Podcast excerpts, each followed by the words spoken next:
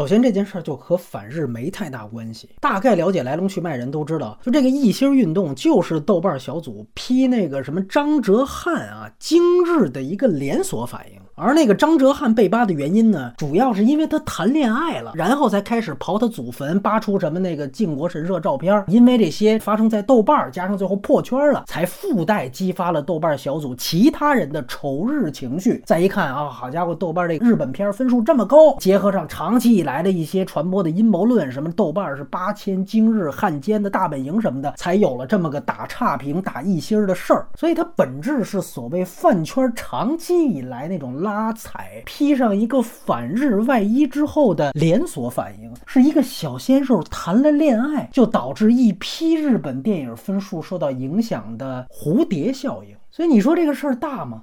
不大。哎，可能这里最值得注意的，也就是其中这个人数和能量的悬殊对比啊！你看人家饭圈随便一连锁，就搅得你影迷群体天翻地覆。但如果我们就从电影本身来看，它对电影带来的影响是什么呢？是打击了豆瓣这样一个电影评分系统的权威性。虽然这个权威性也早就大不如前了，但是全靠同行衬托呀。相比猫淘那样完全不能看的评分，或者时光网那种早就没人用的评分，豆瓣已经是简体中文世界里边唯一能有点参考性的大众电影评分榜单了。但是呢，就这样的事情导致它现在进一步的权威性丧失。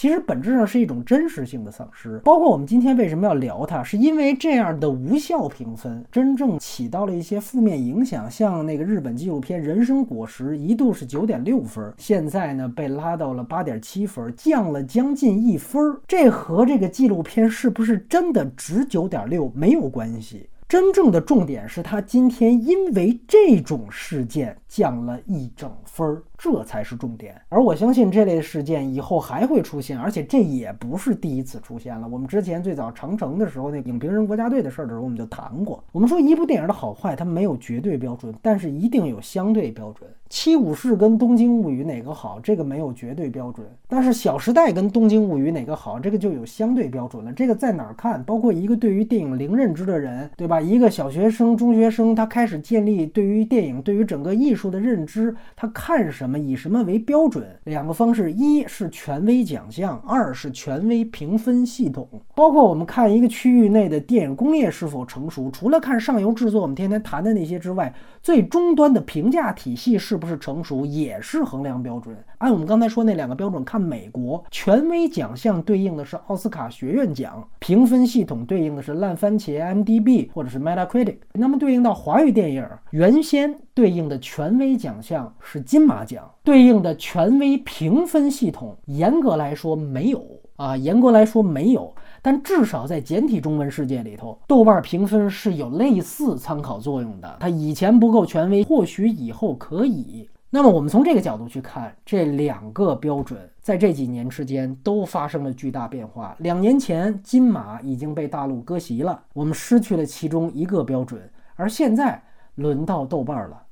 所以你说这个事儿大吗？从这个角度来说，或许也不小。有人说，那你给个《东京物语》打五颗星是你的权利，他们打一颗星不是他们的权利吗？最重要的是看没看过。豆瓣那个评分系统，你要打分，先得点击看过那个按钮。如果你没有看过，你还点看过按钮之后，你无论打出什么评价，写出什么评语，本质上它都是无效的。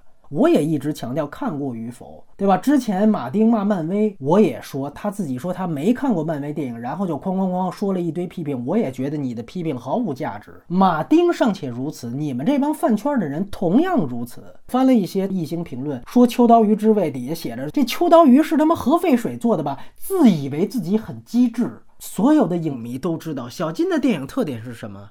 秋刀鱼之味没有秋刀鱼。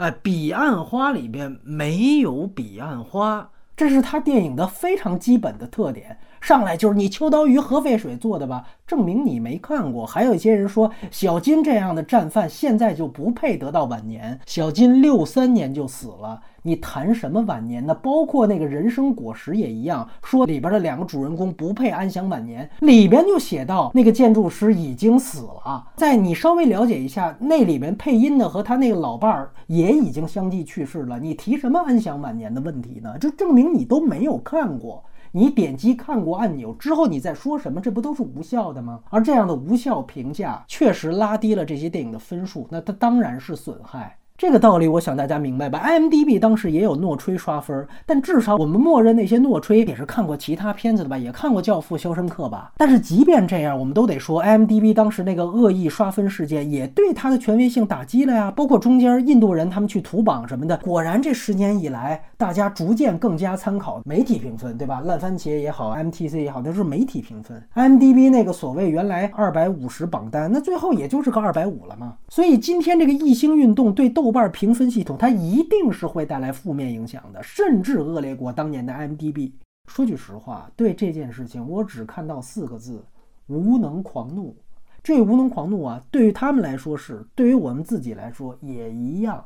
因为还是我刚才说的，这两拨人太悬殊。你会发现，就是这帮饭圈的人啊，不仅人数多啊，而且他们人人都有养号的习惯。什么叫养号？因为他们知道上来你注册一个新号打差评一定会被判断为水军，所以他们为了迈过那个最低生效门槛儿，天天每个人自己就在那儿养号，先假装爱标记一些热门经典片儿，先养着，等到什么时候再用。原先他们的目的是为了给爱豆刷高分用的，但也因此，正是这批人现在哎被发动起来了，去打一星儿，还真就把分数给拉低了。这所谓养号千日，用号一时啊。第二就是饭圈的特点，在这个事件当中被无限的放大，动员能力极强，一呼百应，集团作战。我看还有所谓什么原住民用户啊，说去这个护法，去搞什么护心运动。说实话，我们都是那批人过来的，这无论从人数对比，还是能量对比，还是动员能力，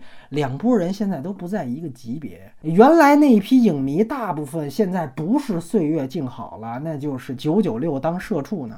终日奔波苦，一刻不得闲。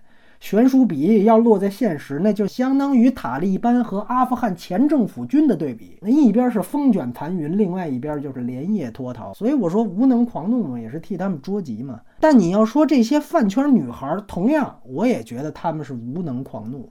我特别奇怪，就是你们的反日情绪到底是给谁看呢？你说奥运会期间你翻墙出征，跑到对方脸书、ins 留言，对方好歹能看见，有些人还用个谷歌翻译。你说你在豆瓣这么一个简体中文世界里边，用中文对另外一批中国用户说啊，你不配安享晚年，你是给谁看呢？啊，你在那个什么起风了或者红猪底下你留言，你不配安享晚年，宫崎骏看得见吗？他正跟日本安享晚年呢，你怎么办吧？你怎么办吧？我在线等，急呀！所以我说无能狂怒嘛，不是还是茶馆里那句话吗？啊，我打不了洋人，我还打不了你吗？现在变成我打不了鬼子，我还打不了你，也就这点本事。所以我上来就说，我说这件事情本质上跟反日都没关系。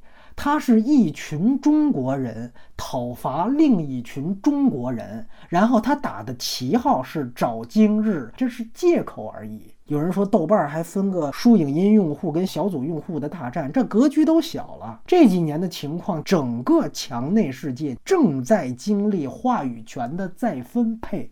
一群没有且不愿意提高自己审美能力，毫不尊重知识、文化艺术，同时也不愿意让自己变得有知识、变得有文化、变得有艺术修养的人，正在迅速掌握话语权。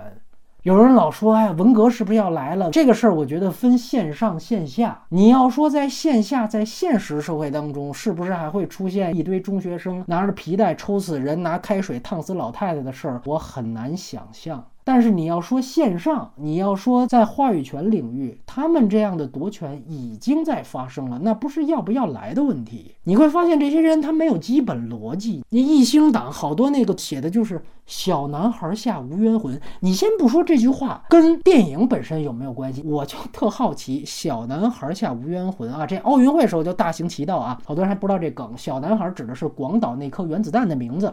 他们的意思呢，就是二战里头日本人死的都不冤。但我就想问一句：小男孩是哪支军队投放的？是国军吗？还是八路军啊？是美军投放的。你说这些人吧，他除了反日，我估计肯定也反美，不是找京日，那就是找那个美狗，对不对？反日的时候抬出来的就是美军的战绩。你说，当你表达仇日情绪的时候，你为什么不提台儿庄？为什么不提八百？为什么不说虎奔枪下无冤魂？你提美军的战绩干嘛呢？包括。恕我直言，你要真的有针对性，小金和你后边再去刷低分的宫崎骏跟大岛渚也不是一个情况。还提什么反战反战败？我跟你讲一个特有意思的电影，叫《硫磺岛家书》。那个电影他他妈连战败都不反，他在歌颂菊花与刀。你说那个电影是谁拍的？那个电影是美国人拍的。中国是战胜国，美国也是战胜国。美国人在拍《硫磺岛家书》，完了，中国一批人在反日的时候还在抬“小男孩下无冤魂”，这是什么场面？而我说这帮人不是冲着日本去的，而是冲着话语权去的。还有一个例子不得不提，在《人生果实》这些片子分数变低的同时，还有一个剧分数变高了。那个剧叫《抗日奇侠》，这是什么剧呢？大家都听说过“手撕鬼子”这四个字，它不是一个比喻。手撕鬼子这个画面原来就出现在一部真的我们拍出来过的《抗日奇侠》。给《抗日奇侠》刷高分的这个事儿，是从东京奥运会的时候开始。那时候说大家都仇日嘛，所以就排着队的。说给这个神剧去道歉去了，一边道歉一边打五颗星。但是你们在表达抗日情绪的时候，为什么不去抬同时有抗日情绪但又兼有艺术美学价值的那些电影或电视剧呢？你为什么不抬《罗曼蒂克消亡史》？为什么不抬《鬼子来了》？为什么不抬《八百》？为什么去抬这样一个剧？我试着给一个原因啊，因为《抗日奇侠》是被正常智商的观众瞧不上的，是被稍有判断力的媒体和自媒体曾经拿去嘲讽过的，所以给这样一个弱智剧排队道歉，甚至封为神作，本质上就是来恶心那些批评和嘲讽过这些神剧的人，而批评这些神剧的可不是日本人，而是另一批中国人。一批智商审美至少都在线的中国人，所以我说这次的情况不是反日，是反智。所以其他影迷你也要注意，你要真的跟他去想说，哎呀，宫崎骏或者大岛渚是不是真的是战犯？那你就被他们的思路带走了，你就被忽悠瘸了，他就不是来跟你讨论问题的态度。他要做到的就是打倒学术权威，他要打倒的就是那些豆瓣一直以来的刻板印象：文青、装逼犯，看过几部电影就觉得自己很了不起了，其实本质都是精日美狗，知识越多越反动的那批人。他们踩过的片子，我们就要把它抬上去。这就是文革思路，这就是抢夺话语权的思路，明白了吗？最后，对于豆瓣儿，这算是一个机构方啊，也不得不说一句。你的创办之初就是资料库，条目是你的核心，而现在不夸张地说，这个资料库已经变得千疮百孔，评分越来越民粹化，条目跟信息消失的越来越多，然后 IMDB 这些外链的功能在上半年也被取消了。你说这里有多少是被上面摁着头删的，而有多少是自我阉割？这只能他们扪心自问，但是从功能上说啊，真的就每况愈下。就拿这两年越来越多艺人的条目消失，你说一个演员发生劣迹，他这个条目立刻就没了。我就想问，希特勒够不够罪大恶极？东条英机够不够罪大恶极？那梅基百科，甚至是我们瞧不上的百度百科，有没有这两个人的条目？有没有一个艺人犯了法，哪怕罪大恶极，你应该做的是什么？是把他的罪行写进他的影人介绍里，这样也才能让后人知道这些事儿，而不是一删了之。你删了，这不会给劣迹艺人带来损害，只会给你一个号称资料库的网站带来损害。包括什么奥斯卡金马也是，现在是一整期的信息全都没了。以前有个别敏感电影，但还只是少了那一两个提名，现在整届整届删，你资料库的属性已经荡然无存了。你在这基础上还又把什么 IMDB 的什么超链给删了，等于就是说人们在你这儿了解不了完整榜单，人家想去其他网站看看行不行？也不行，也不行。这还是电影呢，书籍那边的更甭提了，对不对？所以我觉得豆瓣你要接着想做下去啊，得考虑一下权威性的问题了。反正我不认为一个《抗日奇侠》曾经一度达到过六点七分的评分系统还有什么权威性可言？那不就是他妈猫眼儿吗？完了，你用户还没人家多。你要知道，养号影响的不止今天。今天饭圈打着爱国的旗号，能拉低一批的分数；明天为了爱豆，他也能拉高一批烂片的分数。人家要屡试不爽，那就会愈演愈烈。这是对豆瓣儿啊，都骂了半天，最后说说我们自己，说说我们自己。有人建议说，豆瓣儿说你分俩 APP 吧，是吧？小组一个，咱评分是另外一个，行不行？这个我不懂，但我总觉得这么想事儿呢是逃避主义。覆巢之下焉有完卵？刚才说的那些问题，有些是豆瓣儿独有的，有些何止豆瓣儿有。现在天花板每天下降十厘米，分几个 APP 够用啊？所以最重要的还是自己，该看什么还看什么，该打高分还打高分。他们在短评里说日本战犯都应该反思啊，你是日本战犯吗？你要也跟着反思起来了，那不等于默认你就是今日了吗？所以去他妈的！中国人不需要反思，该什么标准还什么标准。我知道最近一段时间大家都很丧气啊，主要两方面的消极原因嘛。一方面也就是哀叹电影消亡了，没人看电影了，电影不重要了；另外一方面就觉得舆论环境越来越战狼，就刚才咱们说的粉红浓度越来越高。可你把这两种负面情绪结合一下啊，反正我看见这事最惊讶，居然饭圈还有人注意到小金这样的作者导演呢。居然还有一堆人讨论那些在大陆根本没上映过几十年的电影是反战还是反战败呢？啊，居然这事儿还能引起讨论，那你说电影到底重不重要啊？你回答回答这问题。OK，如果说以后电影不重要了，那么有个好处，就是不会像现在这样吸引这么多傻逼了。越小众，空间越大。你看文学领域，咱同享一个天花板，它那自由度还是比电影大。你看刘慈欣还能天天写点文革什么的，可那东西他一比一要能搬到大银幕上，他就过不了审。为啥呀？看书的人还是少啊。所以以后电影要也没人看了，也小众了，那太万幸了。这些流量啊，动员能力强，走的也快。你看现在这事儿，什么异星运动不也消停的差不多了吗？所以如果未来的主流媒介大家要都说是游戏是吧？哎，那是第八艺术了。嘿，好啊，那今后流量就去那儿抢话语权去了，对吧？就跑小岛秀夫祖坟去了，知道吧？而剩下这批还看电影的人，我想说，才是影迷。真正爱电影的人原来也他妈不多啊！之前这行看着热闹。是因为热钱在，小鲜肉在，吃瓜群众也在哦。这些人走了，这就是夕阳产业了。青山依旧在，几度夕阳红。